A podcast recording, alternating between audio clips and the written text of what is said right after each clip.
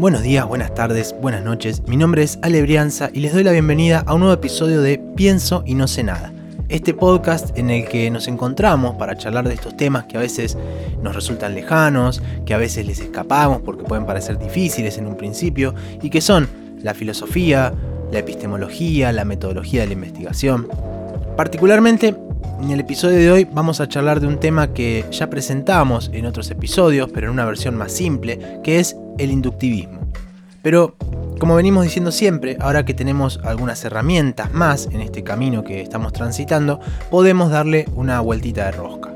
Con lo cual vamos a hablar hoy del inductivismo, sí, pero del llamado inductivismo crítico o inductivismo en sentido amplio de la mano de Carl Hempel. Y en relación a eso, vamos a ver que este tema tiene sentido o relación con esta concepción dual de los contextos de descubrimiento y de validación que ya estuvimos definiendo hace dos episodios, en el que hablábamos del proceso de investigación. Pero como ya es costumbre decirlo, por supuesto, esto también se apoya en lo anterior.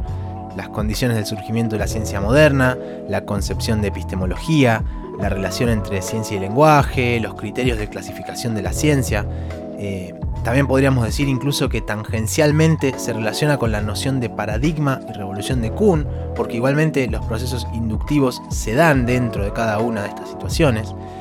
Eh, en fin, todo esto en realidad es para recordarles que ahí están todos estos episodios y que la idea es poder ir escuchándolos de manera secuenciada, salvo que no sé, estén haciendo un TP, un trabajo práctico y googlearon y cayeron justo en algún tema en particular. Eh, pero la recomendación es escucharlos, principalmente para no quedarse afuera de las referencias cruzadas que ya a esta altura, eh, incluso con los poquitos episodios que vamos, ya son muchas las referencias y bueno, siempre ayuda ir sabiendo de aquello a lo que se va haciendo referencia, ¿no? En relación al texto que vamos a estar usando como referencia en este episodio, eh, se trata de Filosofía de la Ciencia Natural, que publicó el mismísimo Carl Hempel en el año 1966. Siempre digo que esto de los años está bueno, más o menos, estar con, cierta idea, porque permite ubicarnos temporalmente. Si comparamos, por ejemplo, con el texto de los paradigmas científicos de Kuhn, que era del año 1963, vemos que estamos ahí. Y bueno, podemos ver también el hecho del por qué los estamos ordenando de esta manera para tratarlos. Un poco por lo temático y cómo van castrando lo conceptual, pero otro poco también porque son autores que muchas veces discuten entre sí, se citan, se contestan. Eh, las problemáticas de la época eran las mismas y cada uno trataba de dar su punto y ahí está lo rico de entender quiénes son contemporáneos con quiénes. Eh, volviendo al texto, decíamos, se llama Filosofía de la Ciencia Natural y principalmente vamos a estar tomando el capítulo 2 que se llama La investigación científica, invención y contrastación que era un título que me gustaba para este episodio, Invención y Contrastación, pero como, como podría quedar medio ambiguo, preferir al hueso y ponerle directamente inductivismo crítico.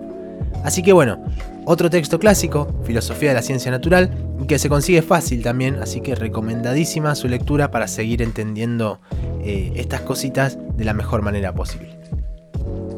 Y así como el episodio pasado, cuando hablábamos de que todo el planteo de Kuhn se encontraba muy cerca de esta noción del contexto de descubrimiento y todo lo que eso implicaba, vamos a ver que eh, lo que vamos a estar viendo hoy, todo lo que rodea al inductivismo en el sentido que lo vamos a abordar, va a estar relacionado fuertemente al contexto de justificación, es decir, a ese momento en el que se piensa o se problematiza el hecho de cómo se fundamentan las ideas, o las hipótesis, podríamos decir, previamente descubiertas.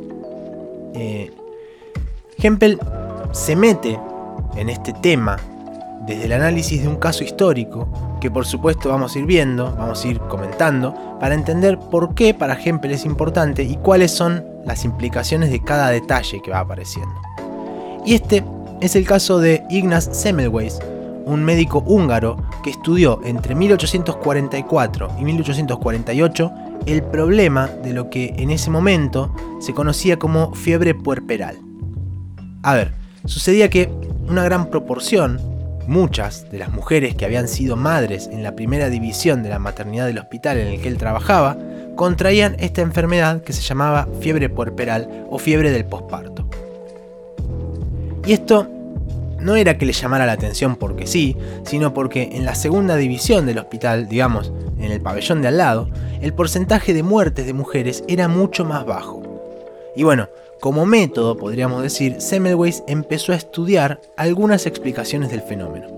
Obviamente, en el contexto de esa época, ¿no? Recordemos que estamos hablando del año 1844, ¿no? Y que en el camino fue rechazando algunas de esas explicaciones que por distintos motivos le resultaban incompatibles, pero a otras sí las fue considerando hasta desenredar el caso. Vamos a ver cómo fue la cosa. En primer lugar, había una posible explicación que decía que las olas de fiebre eran productos de algunos cambios atmosférico-cósmico-telúricos. Textualmente dice eso, ¿sí? Alguna cuestión que sería como externa, planetaria que, sufrían distintas ciudades y bueno, que serían las que producían esta fiebre en las mujeres. Pero Semmelweis descarta relativamente pronto esta explicación porque pensándolo un momento se da cuenta de que un cambio de ese tipo afectaría al hospital entero y no a una división sí y a otra no. Recordemos que las mujeres de la segunda división, de este pabellón de al lado, presentaban una tasa de mortalidad mucho menor, que digamos hoy con el diario del lunes era una tasa de mortalidad normal aceptable para esa época. Además, decía Semmelweis que si fuera una enfermedad de este tipo, casi como una epidemia, como lo era el cólera en esa época, no podría haber tanta selectividad en las enfermas, o sea, ¿por qué algunas sí y a otras no? Como esta explicación había varias, que tenían que ver con el hacinamiento, con la dieta que recibían las pacientes, con los cuidados generales, pero a todas estas opiniones, Semmelweis las descartaba teniendo en cuenta que tanto la dieta como los cuidados y demás eran idénticos en las dos divisiones del hospital, con lo cual no podían nunca ser el motivo de esa tasa de mortalidad tan elevada. También había explicaciones más raras ligadas a cuestiones psicológicas. Eh, es que había un sacerdote que daba la extrema unción a quienes estaban más terminales y lo acompañaba una especie de ayudante que anticipaba la llegada del padre haciendo sonar una campanita. Y bueno, como en la primera división, por una cuestión de cómo estaban organizadas las habitaciones de quienes ya estaban terminales, eh, el sacerdote tenía que pasar necesariamente por todas las otras habitaciones y junto con él el ayudante y la campanita sonando.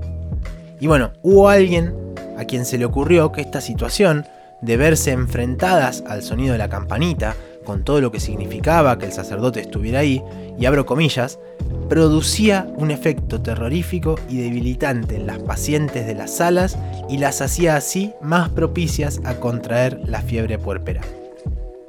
Y bueno, como esto en verdad, por la disposición de las habitaciones en la otra división no pasaba, porque el sacerdote podía entrar de una a la enfermería, Semmelweis llegó a considerar la explicación y la puso a prueba, convenciendo al sacerdote de que tenía que dar unas vueltas y evitar hacer sonar la campanita para llegar a la habitación de la enferma en silencio y sin ser visto por el resto de las madres. Como se imaginarán, no fue tampoco esto un factor que cambiara la tasa de mortalidad en la división primera. Después, también, en un momento de creatividad, Semmelweis se dio cuenta que en la división primera las mujeres mayormente se acostaban de espaldas, mientras que en la otra división lo hacían de costado.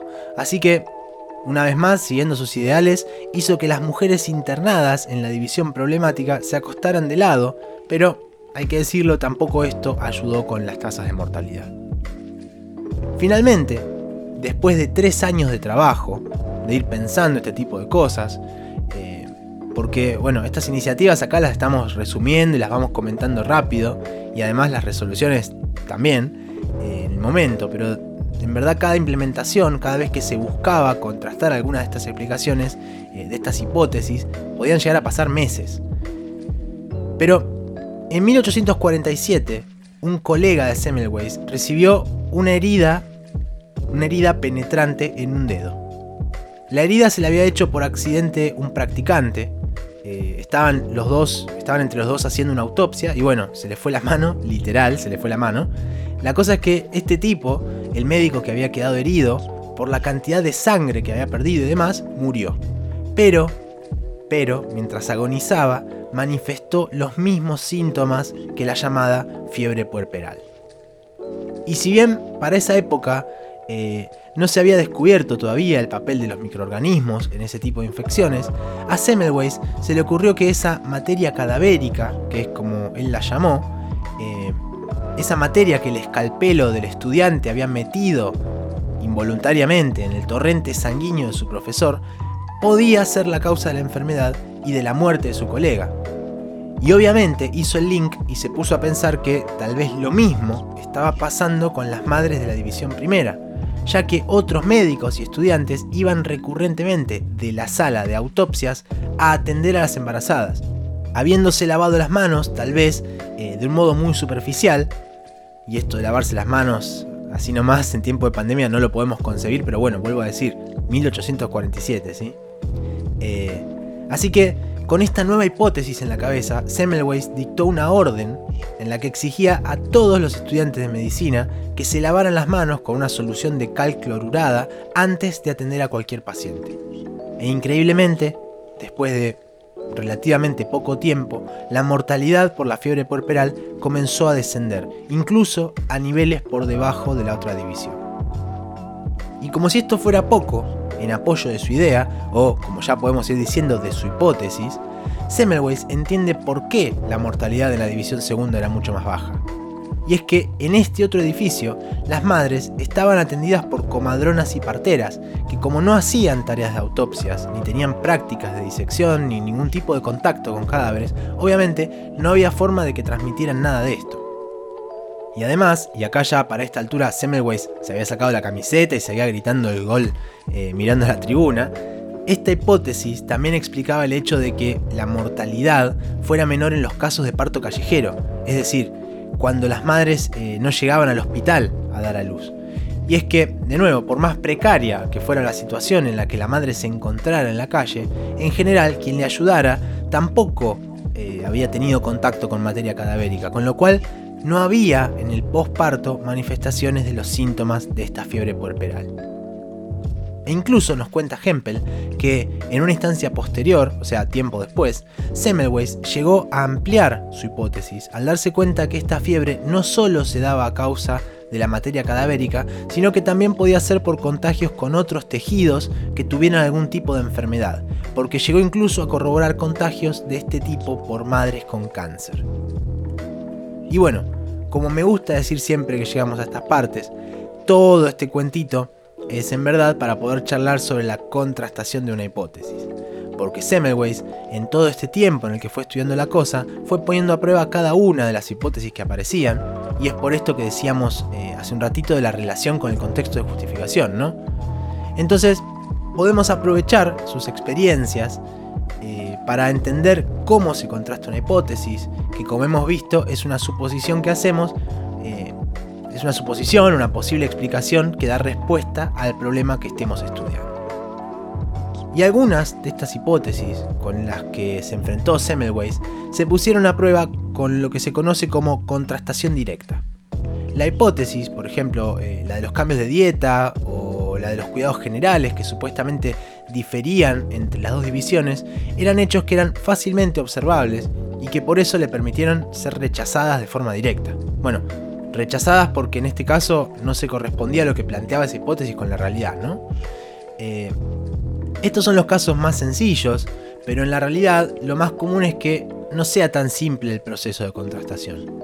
Y acá podríamos tomar el caso del sacerdote, que para ponerla a prueba a esa hipótesis hubo que hacer un proceso activo, es decir, tuvo que hacer algo más que solo observar para poder contrastar. Y ahí es donde Semmelweis pone en juego un método indirecto de contrastación. Si la hipótesis fuese verdadera, entonces un cambio en esa rutina que hacía el sacerdote iría seguido de un consecuente descenso en la mortalidad. Es decir, después de cambiar la rutina del sacerdote, ahí recién se podría observar lo que sucede y contrastar. Por eso decimos que no es simple, porque tiene un paso intermedio. Y bueno, como ya vimos, en este caso la experimentación demostró que la hipótesis eh, era falsa y esto le permitió a Semmelweis también descartarla. Pero esto nos abre el juego para meternos en otro tema, que tiene que ver con la lógica formal. Porque si pensamos en cuáles son los términos lógicos que están por debajo de este razonamiento, los términos eh, que forman parte del razonamiento, digamos, nos quedaría que si la hipótesis es verdadera, entonces también es verdadera la implicación contrastadora, que es un término nuevo, un concepto que aparece por primera vez acá y que corresponde a un enunciado que describe los hechos observables que se espera que se produzcan. Vuelvo con esto. La implicación contrastadora es un enunciado que describe los hechos observables que se espera que se produzcan, es decir, lo que se espera encontrar si la hipótesis se cumple. Entonces, ahora sí, volviendo sobre la lógica, lo que estamos planteando es que si la hipótesis es verdadera, entonces también lo va a ser la implicación contrastadora. Pero como empíricamente, mediante este experimento del sacerdote, vemos que la implicación no es verdadera, porque no hay cambios en la mortalidad, por lo tanto, la hipótesis tampoco es verdadera. A este razonamiento, a esta inferencia, en lógica se la conoce como modus tollens que es una forma deductivamente válida, es decir, que si nos aseguramos que sus premisas son verdaderas, en este caso las premisas son la hipótesis y la implicación contrastadora, entonces la conclusión será indefectiblemente verdadera también. Y acá no tenemos que confundirnos el hecho de que la conclusión sea verdadera, es decir, que podemos confiar en ella, con que eso coincida con lo que planteaba nuestra hipótesis. Vuelvo sobre la inferencia lógica. Si la hipótesis es verdadera, entonces también va a serlo la implicación contrastadora. Pero como la implicación contrastadora no es verdadera, la hipótesis tampoco es verdadera. En este caso puntual, como no se cambió la tasa de mortalidad, la hipótesis no fue verdadera. Todo eso es lo que está formalmente por debajo del razonamiento de Semmelweis esté él consciente o no de lo que implica y de que tiene un nombre que es, como decíamos recién, modus tollens. Ahora, si tomamos la hipótesis que finalmente le dio solución al problema, la de la materia cadavérica, vamos a encontrarnos con otro tipo de razonamiento lógico. Porque acá vamos a ver que la implicación contrastadora es verdadera, porque pasa lo que se esperaba o lo que se proponía con la hipótesis. Pero incluso así, este resultado que es favorable no va a probar de un modo concluyente que esa hipótesis sea verdadera. Y vamos a ver por qué. Para pasarlo a términos lógicos, a premisas, como hicimos recién, diríamos que si la hipótesis es verdadera, entonces la implicación contrastadora también. Es decir, si la materia cadavérica contagia a las madres, al lavarse las manos los médicos, las madres deberían dejar de contagiarse. Y como esto se demuestra empíricamente, la hipótesis es verdadera.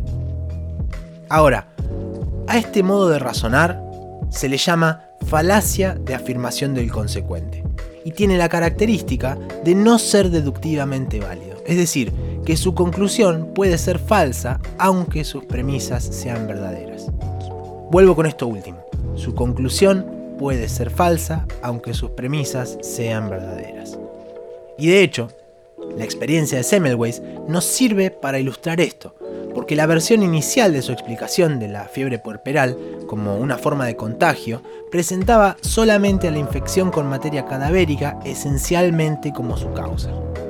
Sin embargo, más adelante la cosa también se amplió a otros tejidos contagiados, cosa que nos da la pauta de que la hipótesis de la materia cadavérica si la analizamos firmemente y solamente respecto a lo que plantea, es falsa, porque no es solamente esa la causa y no estaría contemplando otras posibles causas de contagio. Y lo loco de esta forma de razonar es que incluso en el caso de que las dos hipótesis hayan sido confirmadas mediante una contrastación cuidadosa, la hipótesis puede seguir siendo falsa, porque nada quita que aparezca otra causa de contagio en el futuro que se sume a la situación. Igualmente, ese resultado, ese resultado parcial, es un resultado para festejar. Como cuando decía que Semmelweis estaba gritando el gol. Porque sí, aunque no sea un resultado definitivo, sí podemos tener certeza de lo que contrastamos.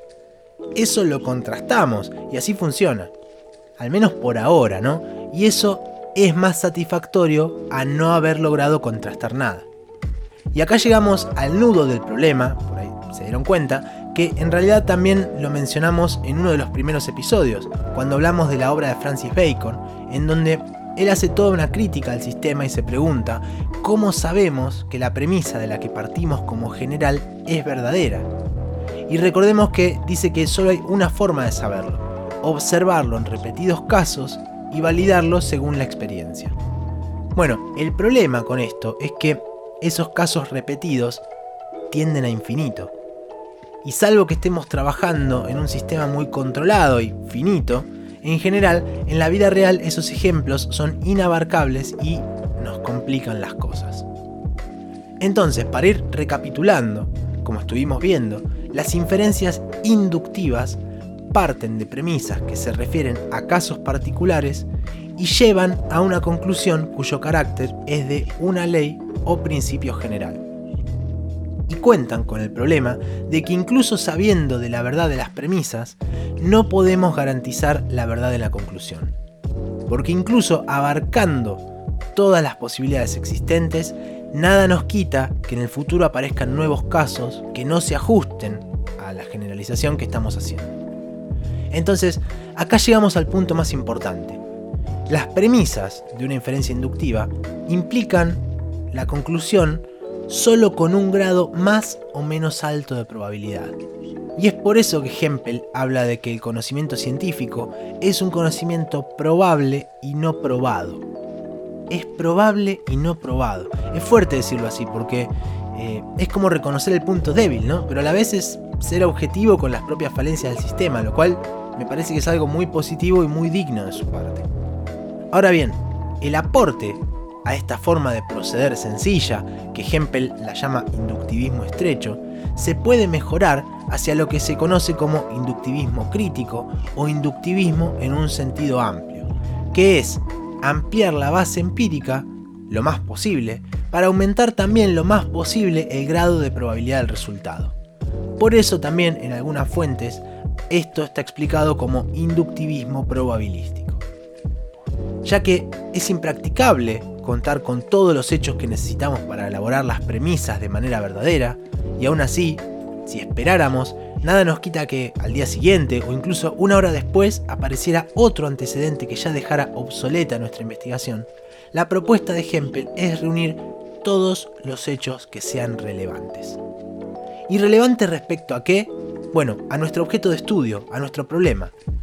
Y algo importante acá es que el tipo concreto de datos que tenemos que reunir no está determinado por el problema que se está estudiando, sino por el intento de respuesta que estamos tratando de obtener. Y esto que acabo de decir, por ahora no tiene mucho sentido por sí mismo, pero vamos a retomarlo en el futuro cuando hablemos de investigación cualitativa e investigación cuantitativa. La cosa es que los hechos o estos hallazgos empíricos que nos tenemos que proponer relevar, solo los podemos considerar como lógicamente relevantes o irrelevantes en relación a una hipótesis dada y no por referencia al problema que estemos estudiando.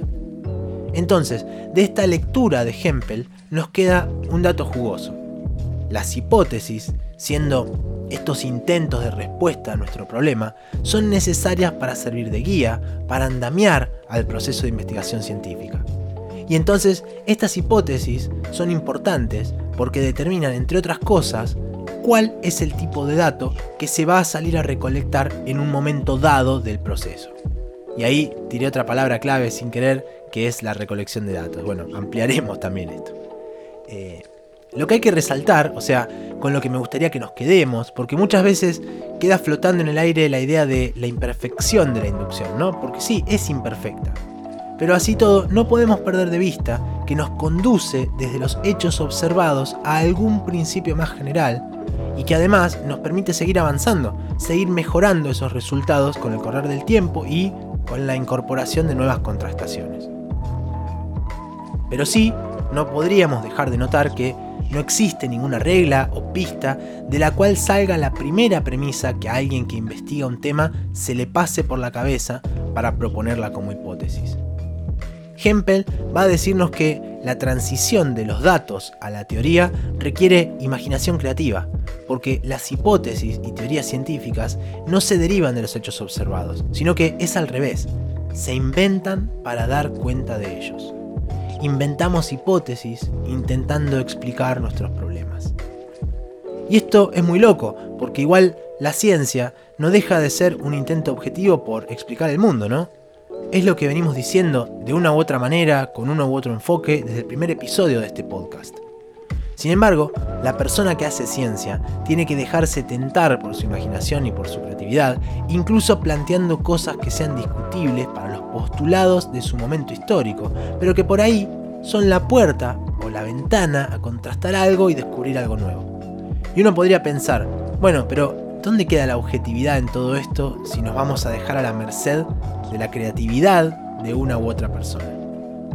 Y bueno, en respuesta a esto, Hempel va a decir que y cito, la objetividad científica va a quedar salvaguardada por el principio de que en la ciencia, si bien las hipótesis y teorías pueden ser libremente inventadas y propuestas, solo pueden ser aceptadas e incorporadas al corpus de conocimiento científico si resisten la revisión crítica que comprende, en particular, la comprobación mediante cuidadosa observación y experimentación de las apropiadas implicaciones contrastadoras.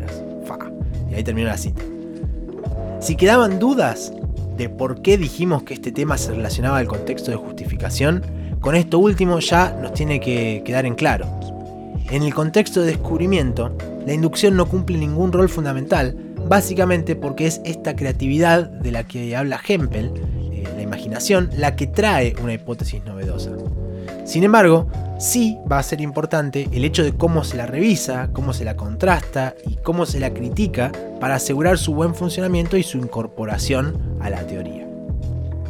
Entonces, para resumir una vez más, al conocimiento científico no se llega aplicando un procedimiento inductivo con unos datos X, sino que se aplica una especie de método de las hipótesis, que consiste en esta cuestión de ir inventando hipótesis que nos den alguna respuesta al problema que estemos estudiando y bueno, se las va sometiendo a la contrastación empírica. Una vez hecha esta contrastación, podemos ver si se comprueba o no la hipótesis, teniendo en cuenta que si la confirmamos, vamos a tener que acomodar esos datos a los datos con los que ya se contaba. Y después sí, una segunda parte de la contrastación va a consistir en derivar nuevas implicaciones contrastadoras a partir de la hipótesis, es decir, ampliar los alcances de la hipótesis, como cuando Semmelweis agregó lo del tejido canceroso. Y bueno, ir contrastándolas también empíricamente, que es lo que nos va brindando cada vez mayor grado de detalle y mejores probabilidades para nuestra explicación. Es verdad como ya estuvimos diciendo, una contrastación con resultados favorables, por amplia que sea, por más que le vayamos agregando otras hipótesis eh, que vayan ampliando los alcances y los resultados y demás, nunca vamos a lograr establecer una hipótesis de modo concluyente. Sino que lo que hacemos es darle un grado mayor o menor de apoyo, como decíamos recién, eh, en relación a las probabilidades que van a tener esos resultados. Y de ahí viene precisamente lo de inductivismo en sentido amplio, del hecho de suponer la aceptación de nuevas hipótesis derivadas que encastran, eh, que concuerdan con los datos que ya tenemos, pero sin hacerlas deductivamente concluyentes.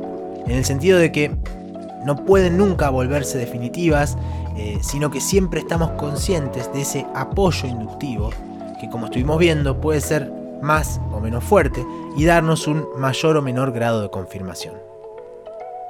Bien, con esta idea desarrollada en verdad podemos dar más que por finalizado nuestro recorrido de hoy, que bueno, seguiremos en los siguientes episodios viendo la otra cara de la moneda, que es, digamos, lo que Popper, lo que Karl Popper opina al respecto de todo esto y su propuesta, entre comillas, superadora. Y digo entre comillas porque, como todo, va a depender desde dónde miremos al problema de la ciencia, con qué criterio epistemológico decimos esto y estas cosas que a esta altura ustedes ya manejan.